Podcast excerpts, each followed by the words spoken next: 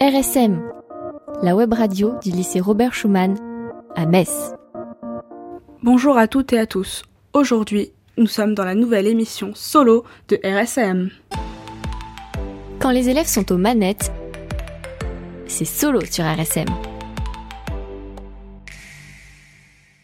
Comme nous sommes le 17 janvier, nous allons parler de la loi Veil qui a fêté son 46e anniversaire aujourd'hui.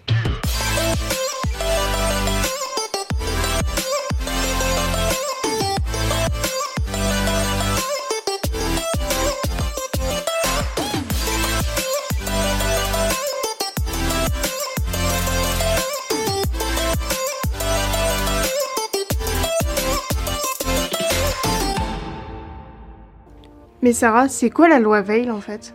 La loi Veil, c'est la loi sur l'IVG. L'IVG, c'est l'interruption volontaire de grossesse ou avortement. C'est un acte médical qui consiste à expulser volontairement un, un embryon de son utérus de manière médicale ou chirurgicale.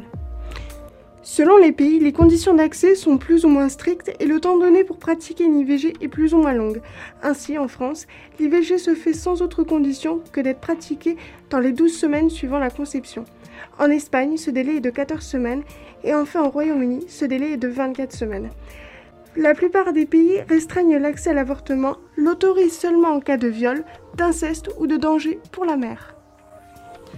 Certains pays refusent de légaliser l'IVG, comme l'Égypte, et d'autres l'ont rendu possible très récemment, comme le Luxembourg en 2014, l'Irlande en 2018 ou l'Argentine à la toute fin de 2020. En France, l'avortement est légal depuis la loi Veil du 17 janvier 1975.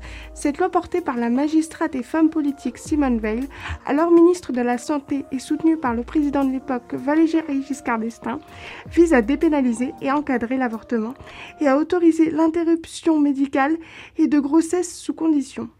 L'adoption de cette loi et de celle concernant la contraception sont une grande avancée en matière de droits des femmes. En effet, grâce à elle, les femmes gagnent un certain contrôle sur leur corps et leur vie.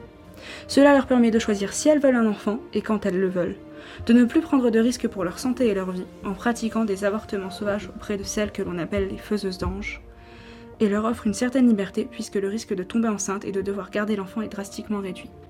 Le droit à l'avortement est un droit réellement important pour les femmes. Il leur permet non seulement d'être libres, mais en plus d'avoir accès à différentes choses. En effet, euh, dans les années 70, quand une femme tombait enceinte, elle devait s'arrêter pour euh, sa grossesse, puis souvent pour s'occuper des enfants. Grâce à la loi, elle peut travailler, elle peut ne continuer de travailler, elle peut ne prendre un enfant que quand elle en a envie, elle peut évoluer dans son travail et ne faire un enfant que si elle en a envie, au moment où elle en a envie. Donc, euh, une fois qu'elle aura appris un poste plus haut, par exemple. Ouais. Vous écoutez Radio Schumann, la radio du lycée Robert Schumann à Metz. Eh ben, je te remercie pour toutes ces précisions, Sarah. Vous pouvez nous retrouver sur le site de radioschumann.fr et sur tous nos réseaux sociaux. À très bientôt.